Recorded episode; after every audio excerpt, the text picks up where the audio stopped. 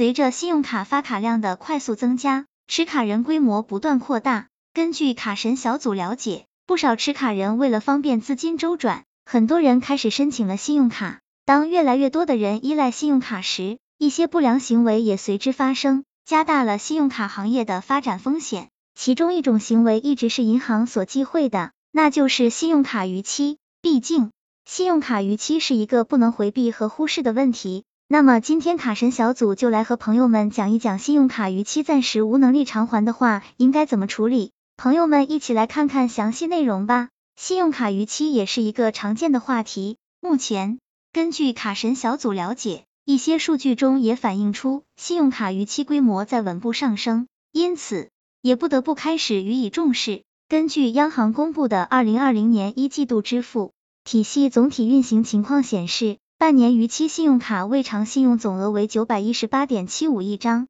事实上，对于许多持卡人来说，都是不愿意信用卡出现逾期，毕竟逾期会带来一些影响，例如信用卡逾期后，持卡人将遭遇银行追债，如果持卡人一直无法还款，债务就会累积，这将影响个人信用调查，后果还是比较严重的。然而，如今很多持卡人在使用信用卡时，无法正确评估自己的财务状况，总是盲目的用信用卡购物，一不小心造成信用卡消费最大化，到还款日后，因为没有能力还款，最后导致逾期。当然，信用卡逾期后，不少持卡人也希望主动还债，不过由于自身资金压力大，一时难以还清债务，因此不少也期待着一定的债务减免。另外，信用卡逾期后，还会有一定的逾期利息和滞纳金。这对债务人来说确实是雪上加霜。如果信用卡逾期而无法偿还，那该怎么办？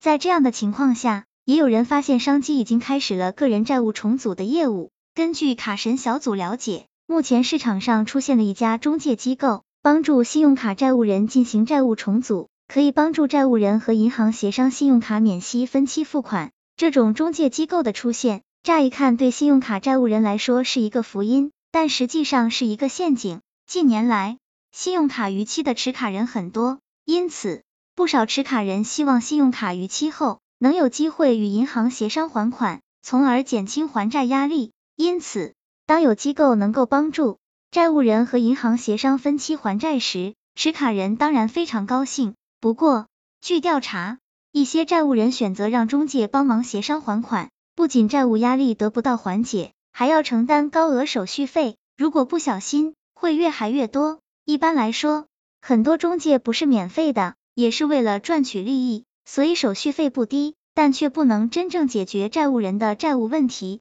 因此，如果选择这种方式处理信用卡逾期，债务人不仅可能面临高额佣金，还可能面临信用不良等风险。另外，这种协商还款的方式，实际上是一种反托收的方式，是一种不良行为。也会使银行承受更大的托收压力，在这方面已经有一个地方可以控制这种行为，因此持卡人信用卡逾期后仍需合理解决，尽量不要乱钻空子。